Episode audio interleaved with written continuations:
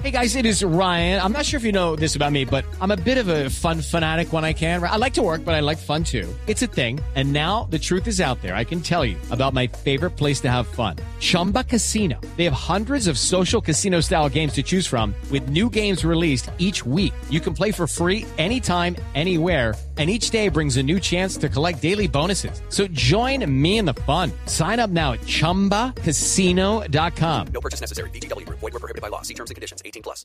Tecnología, innovación, avances, descripción, términos, aplicación, uso. Todo lo que se inventó o está por inventarse está en la nube. Aquí comienza la nube. Tecnología e innovación en el lenguaje que todos entienden.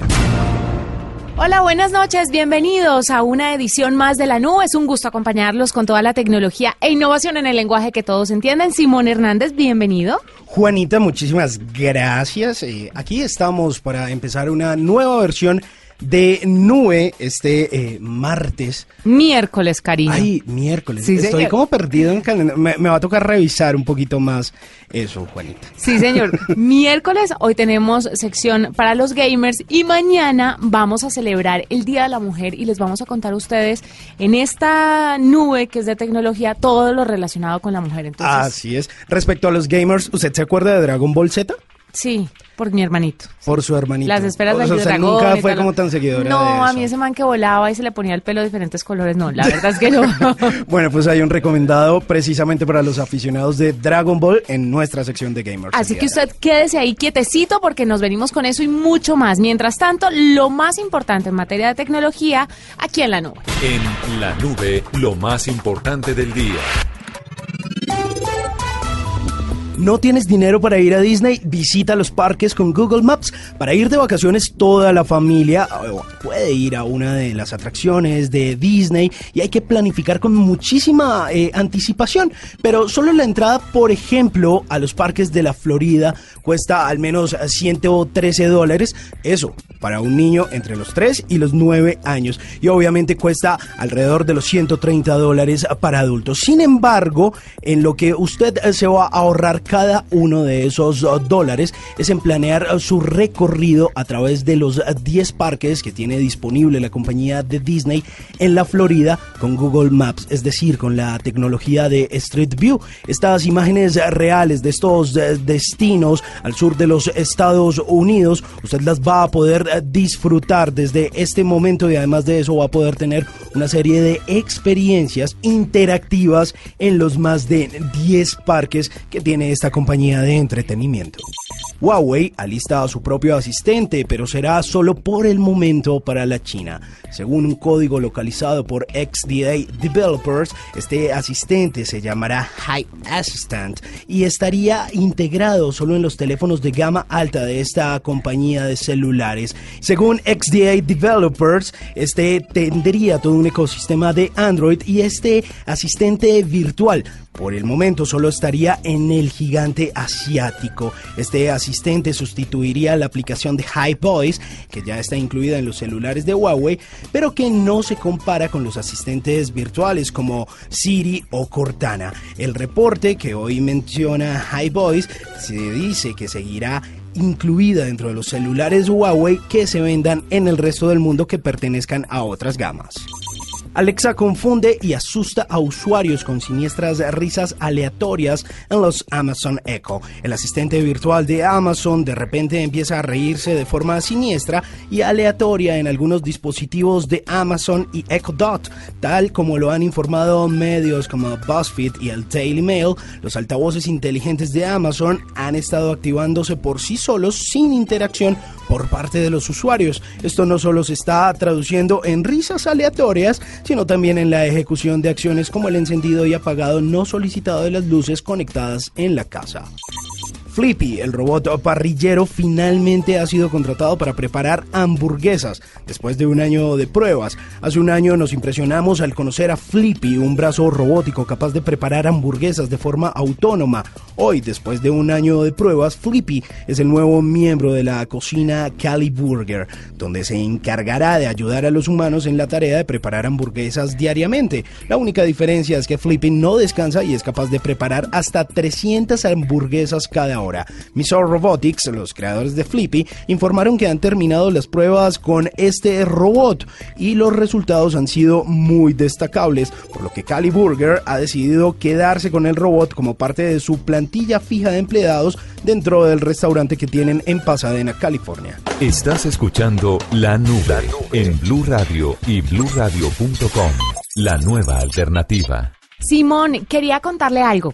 Cuéntemelo todo, Juanita. Usted sabe que a los periodistas ya les llegó la invitación a París para el lanzamiento de un celular que promete tres cámaras y pues todo el mundo está muy a la expectativa. ¿Sabe de cuál estoy hablando? No, ¿qué celular y con tres cámaras? O sea, frontal, la trasera y qué otra cámara. Pero es que no, no se sabe muy bien sobre el tema. Le estoy hablando del Huawei P20 y resulta que ya envían un comunicado y una alianza que hacen con Elena Christensen. ¿Se acuerda esa modelo de los noventas, tan famosa, de esas, de esa camada de modelos de los noventas? Donde estaba Cindy Crawford. Eh, Donde estaba. Cindy Crawford también, donde estaba, ay, la de Lunar. Esa es Cindy Crawford, ¿no? Esa es Cindy Crawford. Estaba también Claudia Schiffer, creo que estaba ahí, Naomi Campbell, me imagino que, bueno, toda esa camada de los noventas, ella fue muy famosa, ahora se dedica a la fotografía y por eso se une a esta marca que, pues, la marca china Huawei, en el lanzamiento del P20. A ella se le ha visto por París tomando diferentes fotos y pues ahora en su faceta de fotógrafa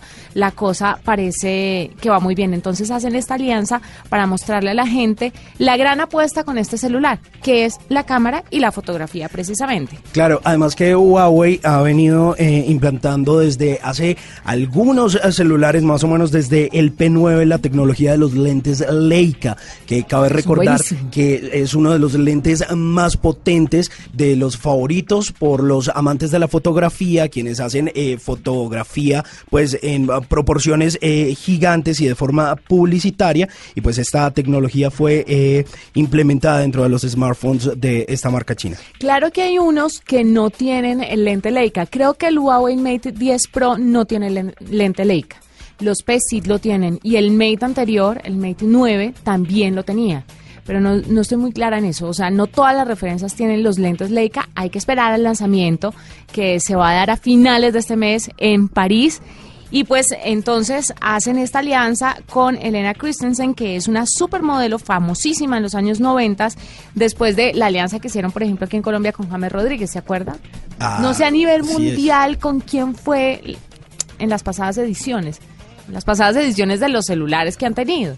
Claro, pero y además eh, hicieron una campaña eh, tremenda eh, de medios aquí en Colombia, contrataron a un eh, gran fotógrafo como lo es eh, Vélez para hacer eh, retratos de varias eh, personas asociadas a la marca Juanita. Es que la tienen clara con el tema de la venta de cámaras, además. Pues de- obviamente de un muy buen celular porque tiene un muy buen rendimiento, pero además saben que el gancho para vender estos eh, aparatos hoy en día son las cámaras. Definitiva y absolutamente la gente va por cámara y batería.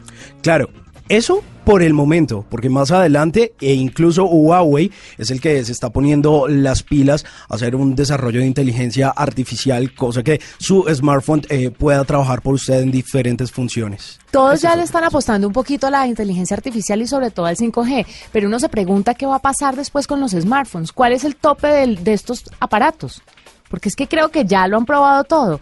Lo único sería que pusieran la huella en la pantalla y que no tenga botón, o sea, que sea como un lector de huella incluido en la pantalla. Pero eso también se vio en el Mobile World Congress Sí. en una en una marca no muy conocida de teléfonos celulares. Pero después de esto, o sea, yo creo que están llegando al techo en el tema de, de celulares, de, smart- de smartphones. Sabe que yo no me arriesgaría a decir que estamos llegando al techo, Juanita. Hace, si usted se devuelve unos eh, 20 años atrás, eh, uno diría que no era posible eh, verse con alguien a través de un celular. Hay que esperar a ver cómo nos sorprende la tecnología. Pero es que Creo de hay aquí en tener la adelante. carta abierta. Pero aquí en adelante, ¿qué? ¿Celular enrollable? ¿Y sale? no, en serio, que además hay una marca que está desarrollando y lo está patentando. Es más, ya le hicieron las primeras muestras a los periodistas y no es enrollable, digamos que es una especie de celular plegable.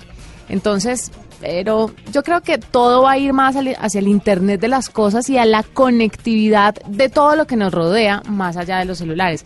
Pero, ¿qué opina la gente? Cuéntenos usted a través de arroba Blue Radio Co, a través de arroba la nube Blue. En Twitter, ¿qué opina de los teléfonos celulares? ¿Tienen más ¿Por innovar les falta bastante o ustedes creen que ya hasta ahí llegamos?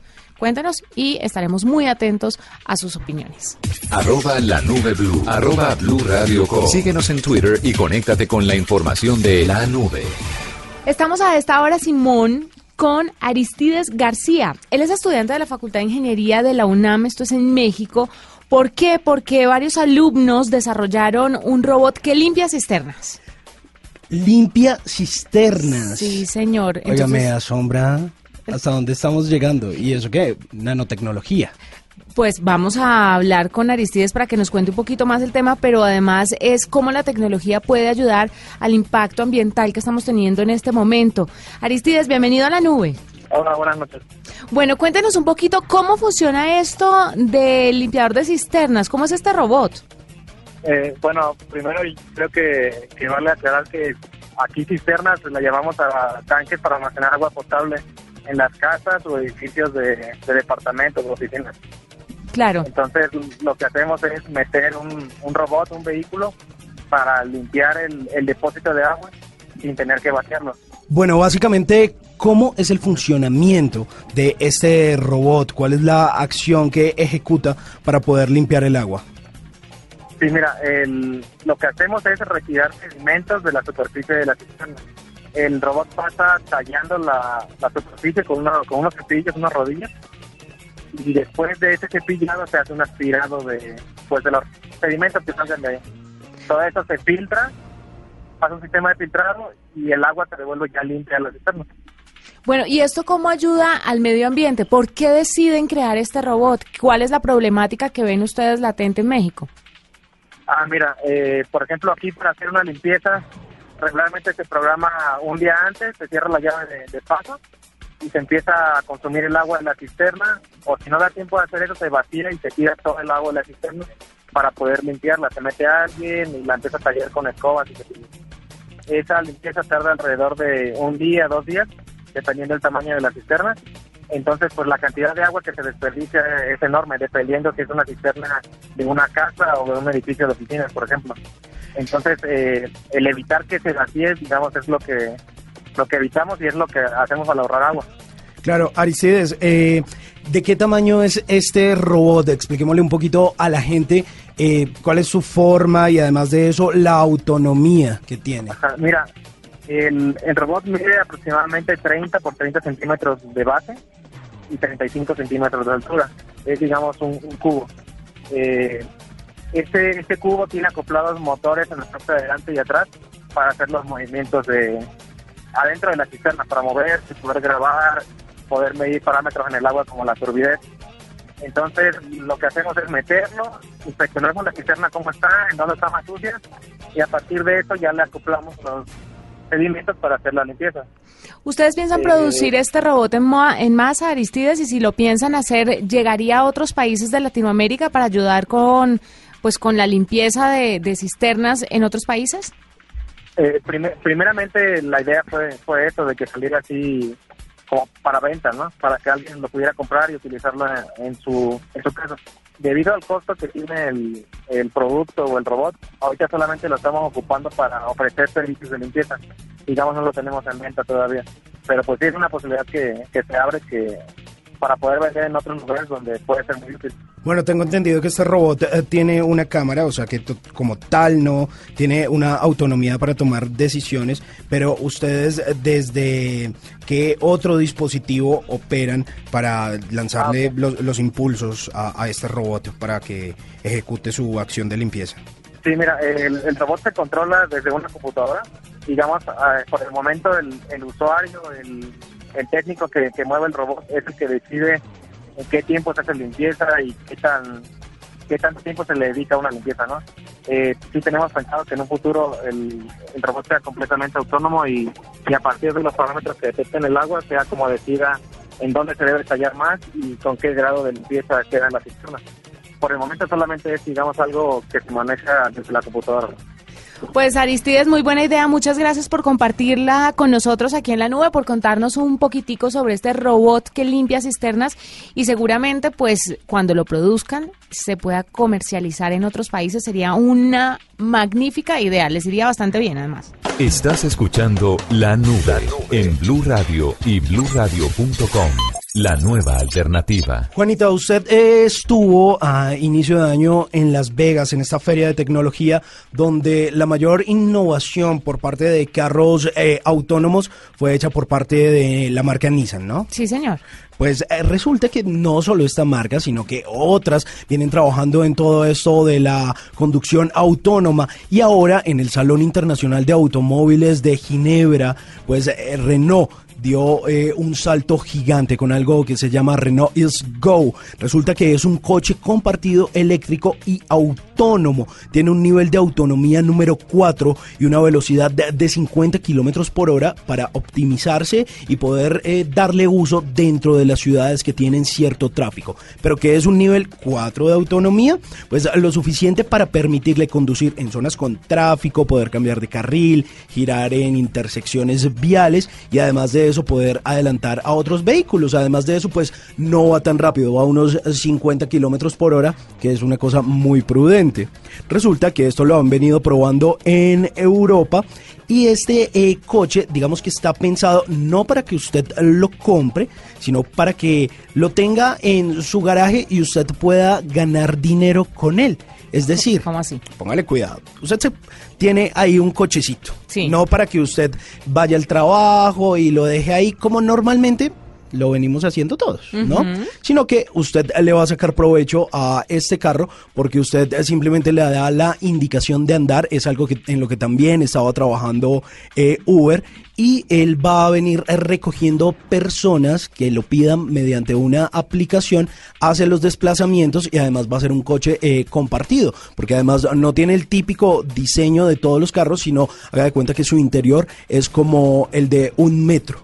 O sea, es como un taxi que voy a estar pidiendo. Es como un taxi que... y que usted- tengo ahí trabajando y para que mí. tiene usted eh, trabajando. Uy, no, pero 50 kilómetros por hora no van a llegar nunca los pasajeros. 50 kilómetros por hora no es nada. Pero en ciudades que tienen alto tráfico, de No, pronto como Simón. Bogotá, que la velocidad promedio es más o menos de 30 kilómetros. Sí, pero uno le alcanza a meter la chancleta hasta los 80 eh, cuando no hay mucho. Pero imagínese la vía despejada y 50 kilómetros por hora. Y usted, es que sin poderle decir, y usted sin poderle decir a nadie que acelere. Sí, no, qué desespero. No, no, no, no. Pues bueno, Prefiero la bicicleta. Ahí, ahí está esa innovación de Renault X Go. Pues están tratando de llegar a un eh, nivel 5, obviamente que sea mucho más autónomo y con mucha más velocidad para que esta vez usted Ah, sí bueno. se pueda montar ahí, por favor. Y, y- y no, y no tenga perjuicio y no tenga que usar tanto su cicla. Por favor. Sí, pero prefiero la cicla que puedo andar a 100 kilómetros por hora sin ningún... pro- ¿Cuán- Uy, ¿Cuál es la velocidad? Pero muy nairo. Por favor. O sea, lo- tengo talentos escondidos, Simón. Le quiero contar una cosita. Bueno, no, usted no, porque usted no tiene hijos, ¿cierto? No por No. el momento. No. Bueno, no que se conozcan. No que, no que yo sepa. Hay muchas personas que tienen hijos y que estos chiquitos logran entretenerse de vez en cuando con los celulares de los papás. Y tienen una habilidad asombrosa para bloquear y desbloquear el teléfono, para abrir la cámara y a veces hasta hacer llamadas. Pues resulta que un niño intentó demasiadas veces adivinar sin éxito la contraseña del celular de su mamá, lo que hizo que eh, bloquearan el celular, el iPhone, por 47 años. No. Sí, señor. Usted sabe que siempre cuando le meten la contraseña varias veces, le dice espere 10 minutos o espere 5 O- minutos. O espere 24 horas o ya 48. pero 50 47 años. Le dijo el celular al niño y el niño ahí sí le mostró a la mamá, eh, prueba otra vez en 25 millones de minutos. Esto suma 47 años.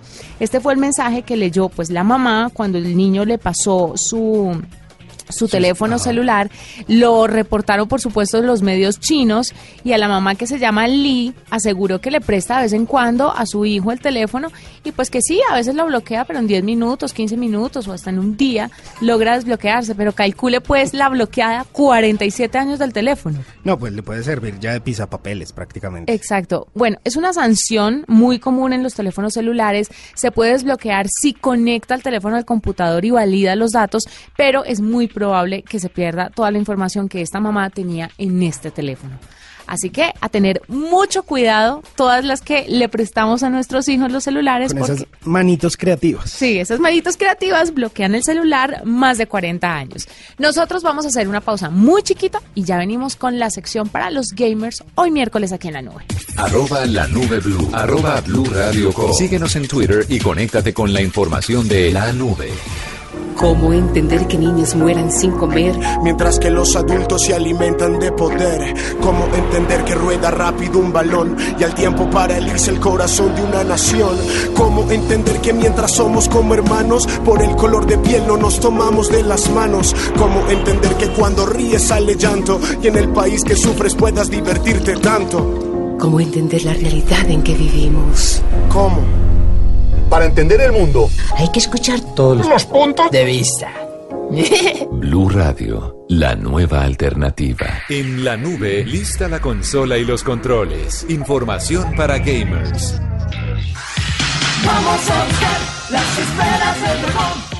Hay mucho para hablar de videojuegos, pero lo primero que vamos a hacer es exaltar la labor de unos fans que han regresado a la vida un famosísimo juego que se llamaba Dragon Ball Online. Pues tuvo una vida muy corta, se puso a la venta en el 2010 con grandes expectativas para PC, incluso se contempló la posibilidad de que llegara a consolas, pero apenas tres años eh, después todo se derrumbó y cerraron todos los servidores donde estaba este juego. Ahora han decidido revivirlo y se llamará Dragon Ball Online Global. El juego vendrá con textos en perfecto inglés y el parche en español llegará unos meses después. Además de eso, tendremos nuevos atuendos, nuevas eh, misiones y por supuesto vamos a poder personalizar a los personajes centrales a nuestro gusto. El argumento girará alrededor de la amenaza del demonio Mira, quien ya hizo una aparición en el juego Dragon Ball Xenoverse y volverá a ponernos las cosas bastante difíciles en este videojuego que obviamente usted ya puede descargar de forma gratuita y además de eso está en una versión beta. The data is clear. It's right now. Para los amantes de Grand Theft Auto hay muy buenas noticias. Se está hablando de un Grand Theft Auto en una sexta versión que podría llegar en el año 2022. Posiblemente se llame Project Americas y estaría inspirado en la ciudad de Miami. Lo más interesante de este proyecto es que también podríamos visitar ciudades inspiradas en locaciones latinoamericanas. Así que si a usted le gusta esta saga, pues anímese porque está en camino esa sexta versión. That bow is a little big for you, isn't it? Buenas noticias para los amantes de PlayStation, pues se presentará una edición limitada con el diseño de God of War, esto para las consolas PlayStation 4 Pro. Pues según lo ha anunciado Sony a través de su blog oficial, el lanzamiento sería el próximo 20 de abril, coincidiendo con el lanzamiento de este famoso juego. La consola tendrá una tera de capacidad y además de eso estará inspirada en un gris muy parecido al de la hacha de Leviatán de Kratos, personaje de God of También tendrá un mando inalámbrico DualShock 4 y bueno, podrá reservarse a partir del día de mañana.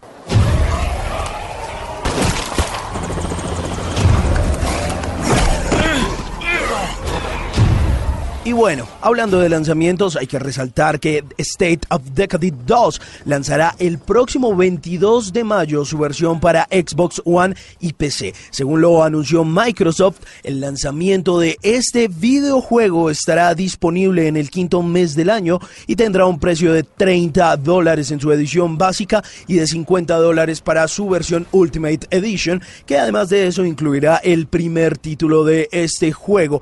Hoy precisamente se estrenó el tráiler completo de su jugabilidad que tiene mapas mucho más grandes, gráficos mejorados y por supuesto mayor libertad de elección. Así que bueno, tendremos buenas noticias para State of Decade en su segunda versión.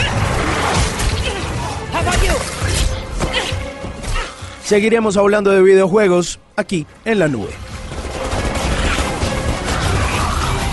How will you decide who belongs? Esta es la nube de Blue Radio. Murcia sigue con Netflix en Los Ángeles y en Los Gatos en Estados Unidos. Nos va a contar un poquito de todo lo que está pasando estos días allá. Murcia, ¿qué ha pasado? Netflix, as you know, is available um, almost all over the world except in China. Um, it's available in 190 markets. And Juanita, oyentes, buenas noches. Seguimos aquí desde Netflix, esta vez desde Los Gatos, California.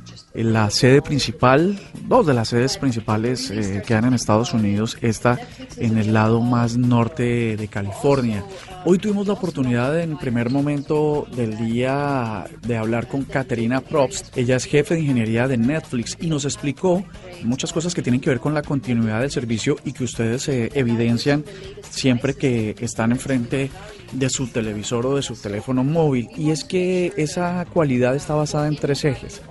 La disponibilidad de escala, porque hay que entender que Netflix es un servicio global con 170 millones de usuarios activos permanentemente. Y la segunda es no evidenciar la complejidad de cara al usuario. Nos explica que todo el tiempo se está revisando, se está creando, se está modificando y actualizando el código para que los usuarios puedan tener mejores funcionalidades, una sostenibilidad y una continuidad del servicio sin falla, sin que ellos se den cuenta. Pero es una red mundial de servicios, una red mundial de servidores que están ejecutando diferentes tareas para que, por ejemplo, el, el algoritmo que elige las recomendaciones y los videos que es muy complejo, pues pueda funcionar de la manera correcta. Y el tercero es que ellos mismos propician o generan caos en sus sistemas de información para que eso le permita a las máquinas y a toda la tecnología que hay detrás aprender de los errores para que siempre el servicio esté arriba. La estadística es 99.97% de disponibilidad, pero la meta, como en todos los que trabajamos en tecnología, es del 99.99%. Una de las cifras interesantes que nos dio esta ingeniera Props es que cada día los usuarios de Netflix ven 16.000 años de video. Esto es una cifra impresionante y para eso se requiere, por supuesto, una compleja red tecnológica que permita que todos lo puedan ver en las mejores condiciones como seguramente hoy lo vemos. Son un montón de servicios, miles y miles de servicios de código y de tecnología que tienen que estar disponibles, que son independientes, pero que se necesitan entre sí. Luego fuimos a un laboratorio del que ustedes van a poder ver las fotos en este momento en bluradio.com donde se prueban más de 700 dispositivos móviles para garantizar la siempre disponibilidad del servicio de Netflix. Este laboratorio es, una, es un impresionante almacén de teléfonos. Todos los teléfonos, de todas las marcas, de todas las referencias, están permanentemente conectados a un servidor que le entrega y le, sirve video a través de la aplicación de Netflix y puede monitorear si su sistema operativo, si la actualización de la aplicación pone en riesgo el servicio y lo que hace es eh, avisar a los técnicos y a los ingenieros para que puedan tomar acciones sobre eso. Este departamento también se encarga de encontrar la mejor forma tecnológica de que el contenido tenga la mejor calidad posible, incluso con una mala calidad de internet o con datos insuficientes. Cerca de mediodía, Scott Miller, eh, Vice President Device Partner Ecosystem de Netflix, recordó que en 2007 los usuarios debían elegir la película primero en el PC y para poder luego verla en el televisor. Hoy, una década después, la obsesión es llevarla a cada marca de televisor inteligente, consola o Pay TV, como lo llaman ellos, a, al Apple TV o a Chromecast, por ejemplo. En orden de experiencia de usuario eh, sobre los televisores inteligentes, Meter dijo que en primer lugar está LG, segundo Sony y tercero Samsung, que su objetivo eh, no solo es la rapidez con la que el software responde a la aplicación de Netflix, sino hasta la inclusión de botones específicos dentro del control remoto para que garanticen que el usuario pues, pueda acceder de forma inmediata. Otra prioridad tras la crisis, la conocida crisis de la neutralidad de la red, es establecer convenios con los proveedores de celulares para entregar el servicio de Netflix sin consumo del plan de datos. Estas cifras interesantes para terminar. A nivel mundial, un 20% de los usuarios usa Netflix con datos móviles, pero en Finlandia sube al 70%. México y Colombia duramente llegan al 4%. Quiere decir esto que todos los usuarios de Netflix en general prefieren las conexiones de Internet de banda ancha o de Wi-Fi. Desde Los Gatos, California, para la nube de Blue Radio, Andrés Murcia. Esta es la nube de Blue Radio. Con esto cerramos esta edición de la nube. Mañana muy de rosado lo veo venir, yo, por favor. Me traeré mi camiseta rosada. Sí, seguro señor, que sí. porque mañana es el Día Internacional de la Mujer y enfocaremos este programa de tecnología a la tecnología para las mujeres. Me parece muy bien. hay varias sorpresas. Diga que no y verá. Nos encontramos mañana. Chao.